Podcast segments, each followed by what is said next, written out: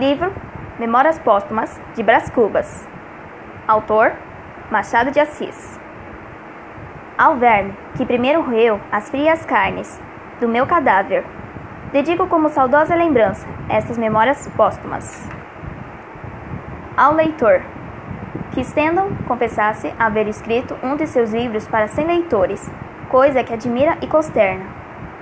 O que não admira, nem provavelmente consternará, é se este outro livro não tiver os cem leitores de Stendhal, nem cinquenta, nem vinte, e quando muito, dez. Dez? Talvez cinco.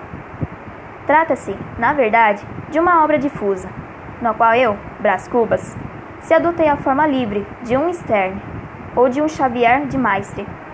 Não sei se emiti algumas rabugens de pessimismo. Pode ser. Obra de finado. Escrevi-a com a pena da galhofa e a tinta da melancólia, e não é difícil antever o que poderá sair desse conúbio.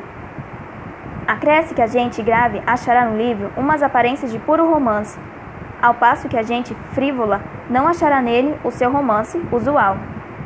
Ei-lo aí fica privado da estima dos graves e do amor dos frívolos, que são as duas colunas máximas da opinião.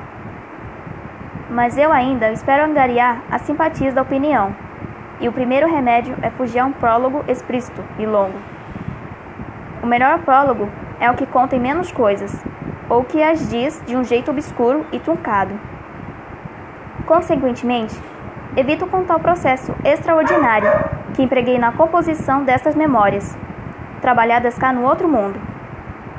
Seria curioso, mas nimiamente extenso e, aliás, desnecessário ao entendimento da obra. A obra em si mesma é tudo. Se te agradar, fino leitor, pago-me da tarefa. Se te não agradar, pago-te com um piparote. E adeus. Brás Cubas